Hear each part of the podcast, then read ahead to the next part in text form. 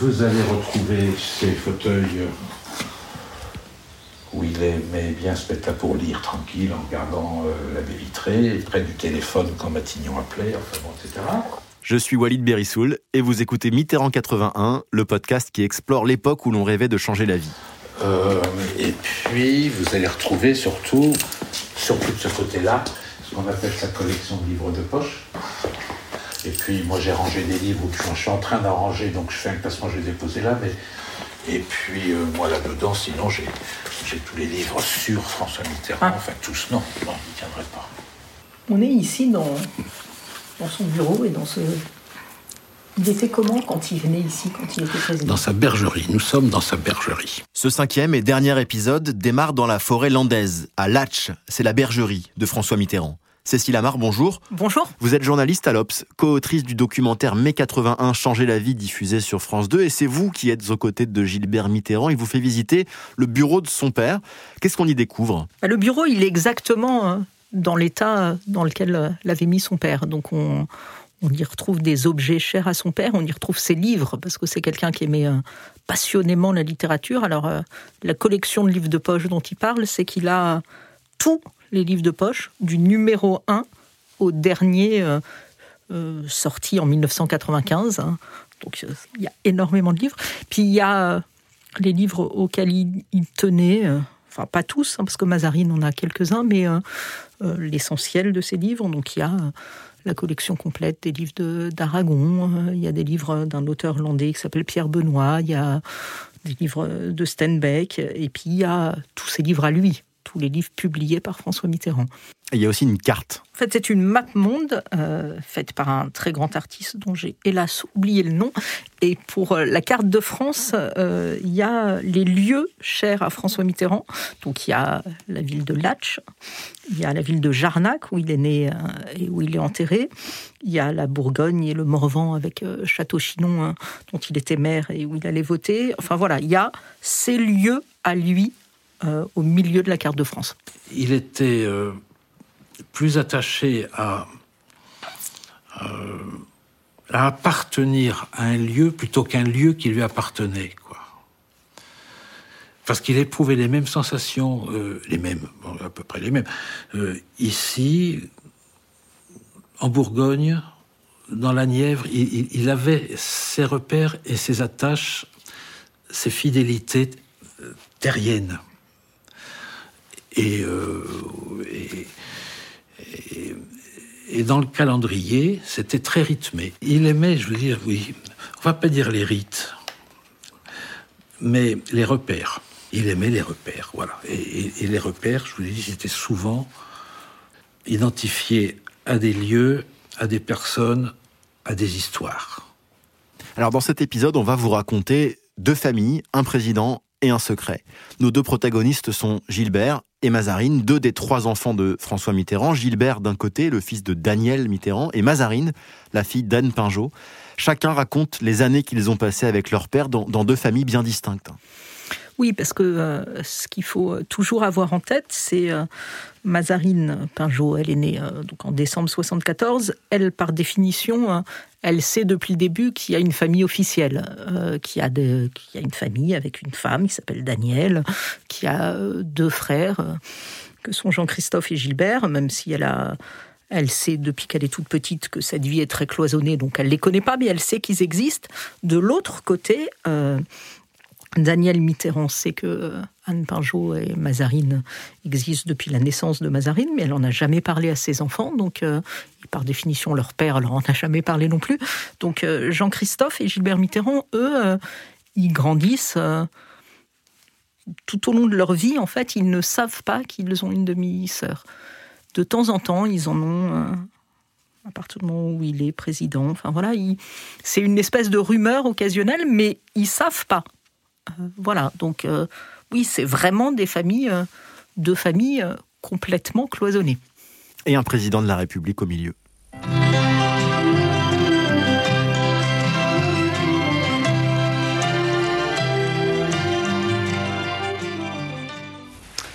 Bonsoir. Ce jeudi 21 mai 1981 demeurera comme une journée historique. Elle marque l'inauguration d'un nouveau septennat, celui du président François Mitterrand. En ce jour où je prends possession de la plus haute charge. En fin de matinée, le président de la République, accompagné de son Premier ministre Pierre Mauroy, quitte par la grille du coq l'Élysée en direction des Champs-Élysées. En voiture découverte, le président de la République salue la foule massée le long de la célèbre avenue. À l'Arc de Triomphe, il dépose une gerbe de roses rouges sur la tombe du soldat inconnu. Je voyais surtout l'agitation des adultes. C'est surtout ça qui m'impressionnait, plus que euh, savoir que mon père était président. En quelque sorte, euh, cette élection, même si ça allait évidemment changer les choses et, euh, et même si c'était euh, voilà quelque chose de très important pour ce qui est de, de, moi, enfin de, ma vie, de notre famille. Ça changeait pas grand-chose, euh, dans le sens où mon père était déjà un homme politique, où je savais déjà que c'était quelqu'un de connu, où euh, je savais déjà qu'il fallait pas trop, enfin que je m'étais construite en tout cas dans une forme de, de silence. François Mitterrand se dégage de la foule, deux roses à la main, il pénètre seul à l'intérieur du Panthéon. Le président de la République va se recueillir devant les tombeaux de Jean Jaurès et du résistant Jean Moulin. Et l'élection à la présidence de la République, qui d'une certaine façon vous, vous, vous, excluait au moment de l'élection, vous étiez ou, du Panthéon, vous étiez un peu marginalisé et en ah même bah, temps. J'étais devant la télévision, comme, comme non mais. Surtout... Et en même temps, ça vous a apporté ce bonheur-là au micro de l'historien Jean-Noël Jeannonnet dans l'émission À voix nue sur France Culture en octobre 2016. Anne Pinjot livre sa seule et unique interview à l'occasion de la sortie des Lettres à Anne aux éditions Gallimard. C'était quand même dur de voir les, les voyages officiels, les, de voir tous les gens intéressants, tout ça, c'était quand même. Euh, c'était, c'était. Mais heureusement, j'étais prise par mon travail. Sinon, j'aurais pas tenu. Toute la logique de votre vie. Je n'aurais pas tenu. Et il y avait et les soirs et les nuits à partir de là et les week-ends. C'est en fait euh, l'élection de 1981 qui vous a permis de vivre ensemble. D'ailleurs, on voit à partir de 81 oui, la correspondance qui, elle se tarit pas, mais, mais elle, elle, elle est ah, beaucoup moins riche. Il n'y a plus besoin de l'être puisque ça c'était. Mais aussi, c'est son système de, de, de justice. Il ne dit pas les choses, mais il les fait. Et se rendant compte de la, de, de déséquilibre, dans ce palais qui appartient euh, à la présidence de la République et qui, pour loger les collaborateurs. Donc c'était pas, euh, je prenais la place, enfin je prenais la, la place de quelqu'un, mais qui a été logé autrement, qui habitait Paris. Et là, on a enfin vécu ensemble. Pour Mazarine aussi, en mai 1981, la vie change. Oui, euh, la vie de, Mazarine et de sa mère euh, va changer parce que euh, elles habitaient dans un appartement qui appartient à, Anne Pinjot dans le 6e arrondissement de Paris. Et très très vite, les services de sécurité vont trouver que c'est un appartement qui n'est pas assez sûr pour que le président de la République y aille. Donc elles vont toutes les deux devoir déménager dans ce qu'elles appellent l'Alma, qui est un, un immeuble quai Branly dans le 7e arrondissement de Paris où vivent, oui, des collaborateurs du président de la République. Donc, euh, pour une petite fille, il faut, faut, jamais oublier, hein, euh, c'est une petite fille qui a 7 ans, 8 ans, euh, et dont euh, tout l'univers euh, bascule un soir, le 10 mai 81, alors qu'elle, elle comprend pas bien ce qui lui arrive. Hein. C'est c'est difficile à cet âge-là de déménager dans un endroit qui est pas qui est un endroit euh, complètement neutre, euh, complètement officiel où il y a des, euh, des gardes de sécurité. Après François Mitterrand, euh, il, il, va assez euh, assez souvent vivre avec elle à Alma dans, dans cet immeuble, mais euh, il a aussi dû déménager de son appartement à lui où il vivait avec Daniel Mitterrand et ses enfants rue de Bièvre pour, pour les mêmes raisons et donc il a il est aussi toute une partie du temps dans ce qu'on appelle les appartements privés euh, du président de la République au palais de l'Élysée. Et Anne Pinjot dit, euh, à ce moment-là, on commence à vivre ensemble. Oui, c'est tout le paradoxe euh, de cette élection, c'est-à-dire que euh, le, 10 mai 81, Anne Pinjot, elle, est, a quelques angoisses tout au long de la journée parce qu'elle se demande ce que va devenir sa vie et son couple, alors qu'il devient président de la République et que donc pour, pour elle, pour sa fille, ça devrait être bien plus compliqué. En fait, va s'instaurer une espèce de, routine familiale. La seule chose qui a changé, euh, c'est notre vie quotidienne. Euh, d'abord parce qu'il euh, était là encore plus qu'avant. Et puis ensuite parce qu'il a fallu qu'on soit protégé, enfin que moi je sois protégée et qu'on déménage, qu'on soit dans un endroit sécurisé. Ça n'a pas été immédiat parce qu'au départ on, vivait encore dans notre appartement. Et puis au fur et à mesure du temps, je crois qu'il y a eu une certaine pression sur, sur lui pour qu'on voilà, pour qu'on déménage, parce que lui, venant le soir, c'était assez dangereux là où on vivait, enfin dangereux en tout cas. C'était difficile pour, euh, pour sa garde rapprochée de, de pouvoir sécuriser l'endroit. Et donc, on a fini par être contrainte de bouger. On n'avait pas très envie, mais, euh, mais voilà. Et donc, euh, quelque part, on se, on se voyait encore plus. C'est bizarre, hein, parce que pourtant, il était très pris. on aurait pu imaginer qu'il il soit encore plus demandé par, par son travail. Mais euh, en fait, non.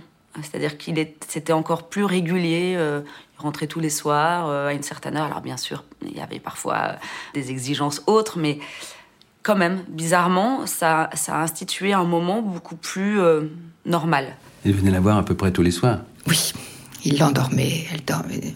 Petit lit là-haut, elle mettait la tête sur sa cuisse et il lui chantait des chansons. Et il l'endormait. C'était elle, a beau s'en plaindre, elle a eu une enfance quand même euh, heureuse. La journée n'a que 24 heures et, lui vivait toutes ces vies-là dans ces 24 heures.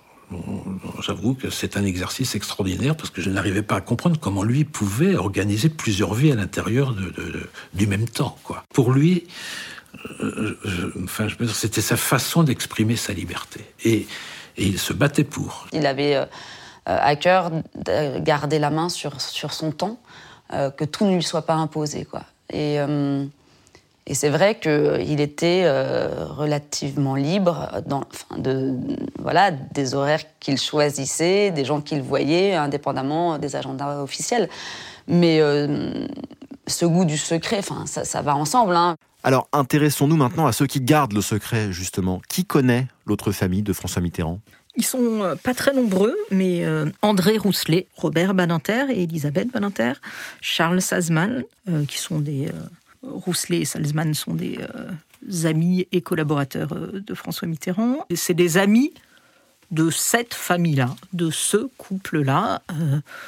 D'ailleurs, Mazarine, quand tout à l'heure elle parle du 21 mai, quand elle voit passer son père euh, dans la voiture officielle quand il remonte euh, les Champs-Élysées qu'elle voit l'agitation des adultes, euh, elle est sur les épaules de Charles Salzman.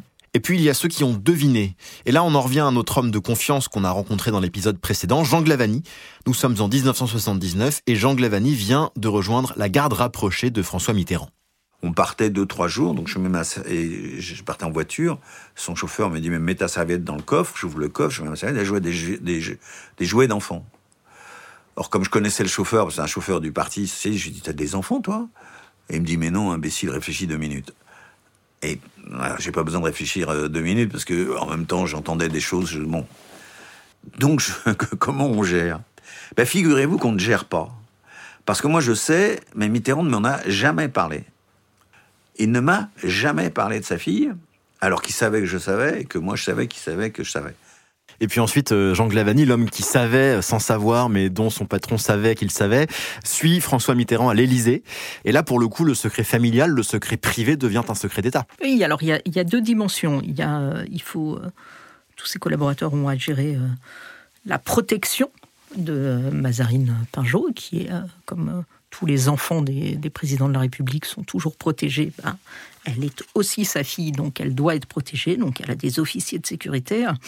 Sa mère, euh, Anne Pinjot, elle veut pas être protégée, mais euh, Mazarine l'est. Donc ça, ils doivent gérer. Et puis, ils doivent gérer euh, de temps en temps des demandes du président de la République qui leur dit il y a en principe, il dit tout le temps cette même formule, un petit groupe de jeunes ou un petit groupe d'enfants qui voudraient venir à tel événement, qu'il faudrait. Donc voilà, jamais il dit occupez-vous de ma fille ou de, copains de ma fille qui veulent venir assister à cette finale ou qui veulent venir. il faut de temps en temps gérer quelques déplacements. Donc voilà, ça, ils ont à gérer. Et puis ils ont à, gérer là aussi, sans vraiment le faire, bah, le fait que de temps en temps, ils savent pas où est le président de la République. Je me souviens de, de, de, de, de Pierre Bérégois Mais Jean, mais explique-moi où il est, j'arrive pas. Mais j'ai dit Pierre, comprends. Et, mais je, je, je, ne gère pas tout en gérant sans gérer. quoi. C'est une période étrange, mais euh, ça s'est fait comme ça, et naturellement, et bien. Alors maintenant, revenons sur Gilbert et Mazarine, le frère et la sœur qui s'ignorent, et sur leurs itinéraires. En, 1981, Mazarine est donc une fillette de 7 ans qui sait qu'elle ne doit pas dire qui elle est. Mais pour Gilbert aussi, ça n'est pas simple d'être le fils du président, parce que lui, en 1981, il vient d'être élu député socialiste de Gironde, et donc un Mitterrand débarque à l'Assemblée nationale.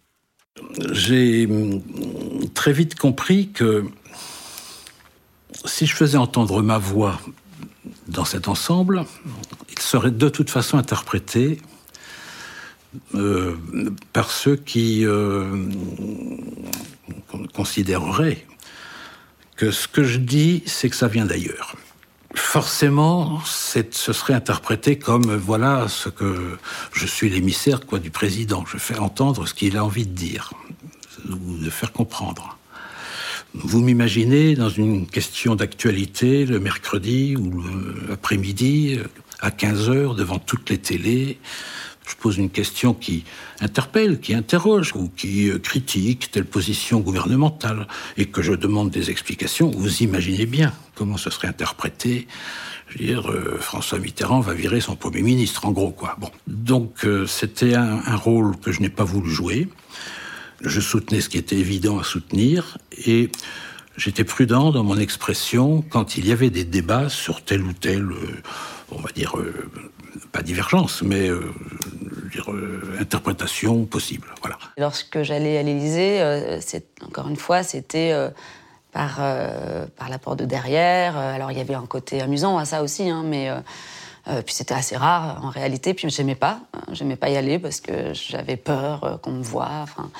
Et, euh, et, donc j'ai jamais vu le, côté officiel. Euh, j'ai pas une connaissance du côté officiel ni de ceux qui ont participé à cette vie officielle.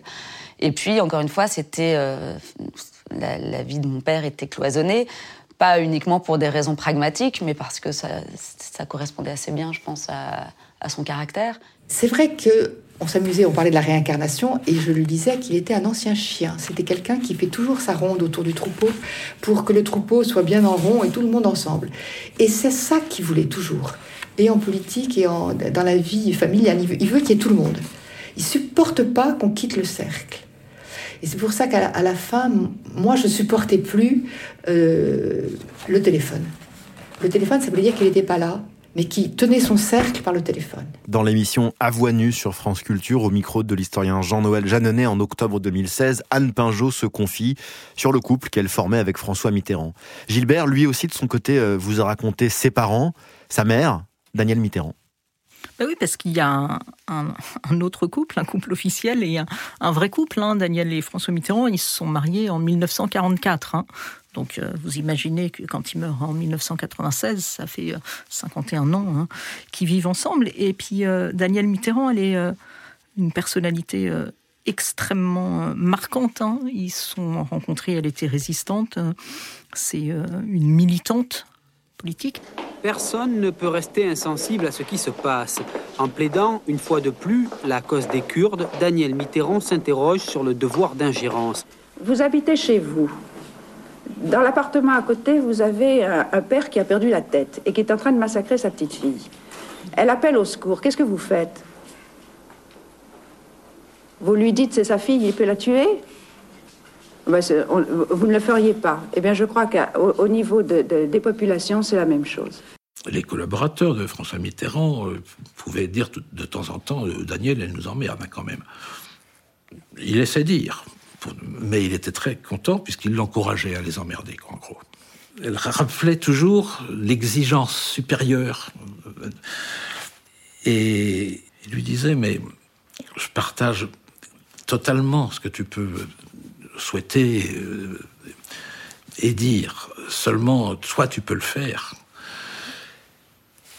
Et surtout fais-le. Parce que c'est en le faisant que tu ouvres des interstices dans lesquels je peux ensuite aller. Mais si personne ne les ouvre, je ne peux pas y aller. Et il y avait des beaux débats, hein, des beaux débats. Mais, retenez bien cette complicité. euh, surtout, il ne lui interdisait jamais d'aller là où elle pensait de devoir aller.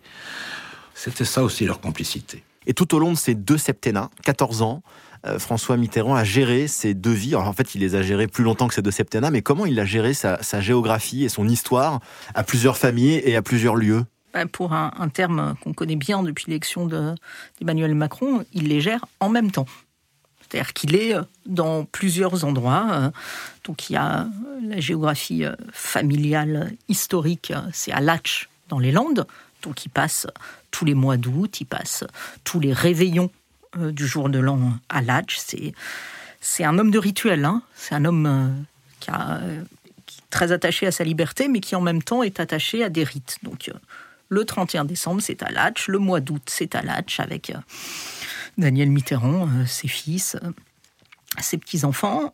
Et en parallèle, ou en même temps, il y a une autre géographie où il, va avec Mazarine et Anne Pinjot et leurs amis. Euh, pour, les vacances, ils sont à Gordes, où ils ont une maison, donc dans le Luberon, qu'il a fait construire pour Anne Pinjot et pour Mazarine. Et puis euh, les week-ends, donc euh, il les passe dans une résidence officielle de la République, dans un village dans l'Essonne qui s'appelle Souzy-la-Briche. Vous retrouviez aussi dans un sorte de lieu clos et protégé à Souzy-la-Briche. Alors Souzy-la-Briche, c'est un truc étonnant. C'est euh, les propriétaires de Souzy-la-Briche avaient décidé de donner leur propriété, qui se composait d'une maison, euh, le 19e moche, mais ça fait rien, dans un magnifique parc. Il y avait une pièce d'eau, une île, et sur l'île, une chapelle ancienne où ils étaient enterrés. Et hum, ils avaient donné à la plus haute autorité de la République, à la condition qu'on ne s'en serve pour rien ni colloque, ni travail, ni rien, que pour profiter de cet endroit. C'était quasiment euh, abandonné puisque euh, Pompidou est allé trouver que c'était moche, Giscard trouvait que c'était super moche, mais c'était exactement ce qu'il nous fallait. Pourquoi? Parce que c'était clos de murs très haut, que c'était très très grand, et qu'on pouvait faire le tour à pied à l'intérieur des murs, donc en protection de cet immense domaine. Pas de paparazzi. Pas de paparazzi. Des communs assez grands pour que les gardes y logent, mais loin de la maison. Et là, ça a été le bonheur, parce que Mazarine était petite. Il y avait un tennis. Quand elle a eu 14 ans, il a fait un cadeau immense d'un merveilleux poney. Et donc, tous les week-ends, c'était à Souzy-la-Briche, avec des amis choisis. Pas tout le monde ne venait à Souzy-la-Briche, c'était très limité. On a, on a mais on a tourné, on a tourné, on a parlé, on a parlé. Il y avait des arbres fruitiers, il y avait un potager, il y avait. C'était la vraie campagne. Et ça, c'était euh, vraiment. Euh, c'était 14, moins de 14 ans, c'était pas tout de suite, peut-être 13 ans de, bonheur. C'était vraiment un endroit, pour le coup, où, où il se reposait. où il invitait de la famille ou des, gens très intimes et où euh, il n'était pas en représentation, même s'il y a quand même toujours euh, un, petit. Euh, enfin, même avec des amis, il y a toujours quand même quelque chose. Enfin, vous êtes le président, quoi. Ça, c'est là aussi, ça, c'est quelque chose qui m'avait quand même un peu marqué, c'est-à-dire que même les amis vous appellent Monsieur le Président. Rares étaient ceux qui le tutoyaient, et quand même, ça le mettait à part. Vous êtes protégé du regard des autres, mais en même temps, c'est tout le paradoxe cet endroit qui vous protège, c'est aussi un endroit de représentation, par définition, puisque c'est pas, c'était pas chez lui. Enfin, c'était, euh, c'était une résidence qui appartenait à l'État, comme il en, a, il existe certaines. Donc en fait, vous êtes là, vous savez que ça va pas durer, euh, vous savez que vous êtes euh, de passage, et où finalement la majorité de notre vie qui ne s'est pas inscrite, quoi. C'est étrange. Pour moi, ça reste malgré tout étrange. Il n'y a, y a, pas, d'inscription dans les lieux, quoi. Alors, c'est des lieux où, euh, voilà, qui, où, la vie euh, la vie quotidienne se fait, etc. Mais, euh, mais il en reste rien. Et donc, on savait qu'il y avait quelque chose de très sursitaire dans tout, en fait. Que cette vie était comme une bulle qui, qui à la fois était close sur elle-même, mais qui était en sursis. Alors retournons à la, bergerie de Latch dans la forêt landaise. Pour le coup, à Latch, euh, où vous étiez, euh, les traces et les souvenirs de François Mitterrand euh, sont nombreux. Il est partout à Latch. C'est l'endroit du clan Mitterrand. première version, c'est vraiment là. C'est un endroit qu'il a choisi. C'est un endroit où il aimait passer du temps, où il, aimait se promener dans la forêt, il aimait voir les arbres euh, grandir. Il aimait euh, passer du temps. Il y a deux ânes ou ânesses hein, à Latch. Enfin voilà, c'est son lieu. Et en même temps, c'est euh, le lieu du Mitterrand, on peut dire intime. Et dans le même temps, en même temps, c'est le lieu du Mitterrand, parfois, même souvent, du temps où il était président de la République, en représentation. Et les deux s'entremêlent. Latch était devenu euh, le, lieu de rencontre euh, dans des cadres qui n'étaient pas du tout officiels, justement. Justement, c'était fait pour cela. Euh, Willy Brandt est même venu passer des vacances. Shimon Peres est, venu déjeuner plusieurs fois ici. Bon, et puis alors après, pendant la présidence, oui, on a vu Helmut Kohl, on a vu Gorbatchev.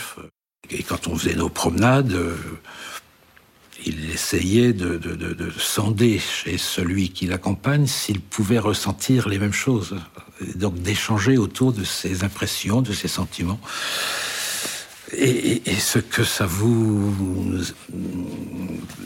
ce que ça vous permet d'alimenter de réflexions euh, euh, personnelles.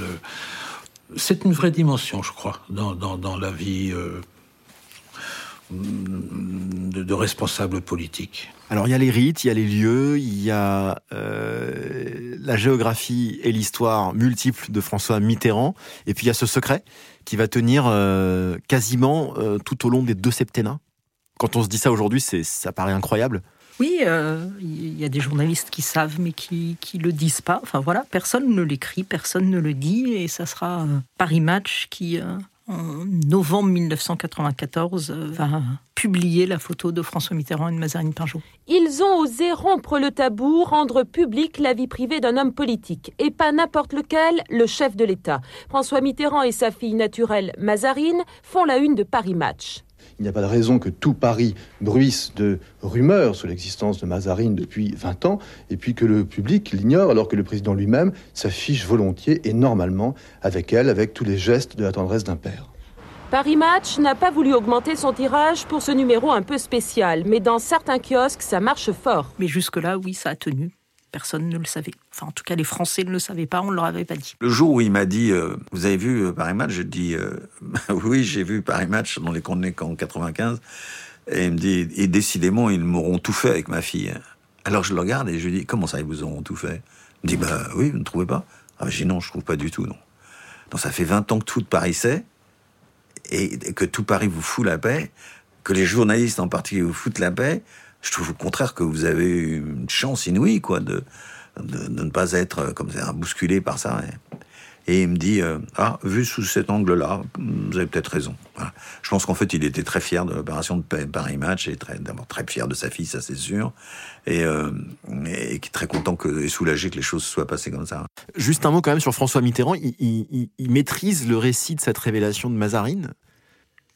Oui, ce qu'on en tout cas, c'est ce que tout le monde soupçonne, que euh, cette photo soit pas vraiment une photo euh, complètement cachée. Euh. Il avait envie de maîtriser sûrement cette sortie-là, ce qui n'était pas le, cas du tout pour Mazarine. Hein. Elle l'a très, très, très, très, très mal vécu. Elle dit que c'était un, viol symbolique.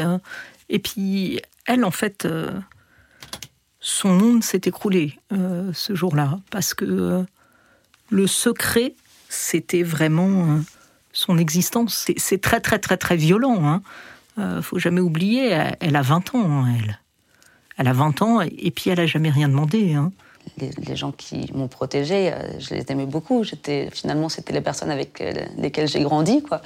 ça faisait partie quasiment de ma famille, mais en même temps, c'était aussi des chaperons. C'est-à-dire que j'avais pas une liberté euh, extraordinaire, même si sur le papier, j'avais le droit de tout faire. Pour moi, euh, c'était associé à quelque chose de très grave. Et euh, le secret d'État, effectivement, hein, puisque c'est un peu ça dont il s'agissait, j'en avais toute la mesure. mais c'est comme s'il l'avait toujours eu, d'une certaine façon. En revanche, le fait d'être protégé, ça, oui, c'était quelque chose qui était compliqué parce que si vous êtes protégé, c'est que vous êtes donc en danger. Euh, donc, à la fois, on se sent protégé, mais donc en danger. Donc, la peur augmente, donc euh, la pression augmente l'angoisse augmente, mais également la responsabilité, euh, puisque s'il y a des gens pour vous protéger, vous n'allez pas leur faire un sale coup dans le dos en éventant un secret alors qu'ils sont là pour vous. Et donc il y a une sorte comme ça de, cercle vicieux qui se, qui se met en place. Et, vous êtes coincé, quoi. Vous, vous avez plus le choix. Et donc, vous devenez le, propre artisan de, votre prison et, et, du secret. La fin de ce long secret dans lequel euh, Mazarine grandit jusqu'à ses 20 ans, elle coïncide aussi avec la fin du règne de son père. Oui, et tout, tout est compliqué à ce moment-là pour elle. Euh, elle devient un personnage public, et puis c'est les affaires, c'est les polémiques sur le rôle de son père pendant la guerre, et, puis c'est la maladie, et ça va être la mort. Donc euh, c'est vraiment une période extrêmement douloureuse pour elle.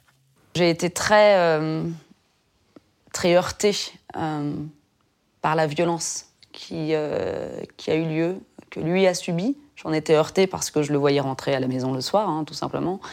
Euh, et, parce que moi, je l'ai vécu aussi par ricochet, puisque c'était par contiguïté, j'étais moi-même pestiférée. Et parfois, je le suis encore, hein, je le vois. Euh, je voyais mon père quand il était euh, vraiment atteint, par, surtout à la fin, quoi. C'était. Enfin, c'était des, on lui a fait des procès qui étaient vraiment dégueulasses. Et, et quand j'ai vu la violence de certaines réactions, c'était que la queue de comète de celles qui avaient pu être adressées à mon père. Gilbert, de son côté, comment est-ce qu'il vit euh, la révélation de la deuxième famille euh, de François Mitterrand? Bah, D'abord, en fait, c'est comme les Français, hein, c'est par Paris Match qu'il apprend euh, vraiment l'existence de sa demi-sœur, de Mazarine Pinjot. Ah, chouette, j'ai une demi-sœur. Voilà, on la voit, elle est jolie. C'est toujours sympa d'avoir une autre vie. Et en même temps, c'est un peu douloureux parce qu'il pense à sa mère forcément. Alors Daniel Mitterrand, elle, sait que Mazarine euh, est née en décembre 74, mais entre le savoir et euh, il y a un côté, euh, la une de match, c'est une des plus grosses ventes hein, de match. la une, elle est affichée partout, donc il y a un côté humiliation publique pour Daniel Mitterrand. On va achever cet épisode par son dénouement. À quel moment Gilbert et Mazarine finissent enfin par se, rencontrer?